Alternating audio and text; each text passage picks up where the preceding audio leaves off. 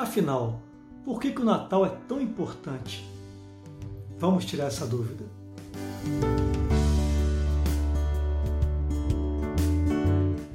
Todos nós na vida já ouvimos dizer que Deus veio ao mundo para nos salvar.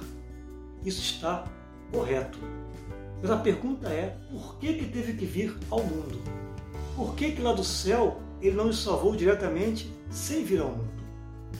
Existe um grande teólogo, patriarca do século IV, chamado Gregório de Nazianzeno. Ele dizia o seguinte: que Deus só salva aquilo que ele assume por dentro. Era preciso que Deus assumisse nossa condição humana, soubesse o que é a angústia, o que é a dor, o que é o sofrimento, o que é a alegria, o que são as esperanças humanas, para poder nos salvar integralmente. Sem isso, não nos salvaria. É aí que nós entendemos, por exemplo, o título Emanuel, o Deus conosco, um Deus inserido no mundo, misturado com o ser humano.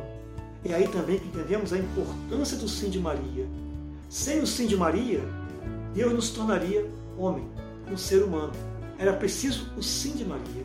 Logo, a importância do Natal é a salvação.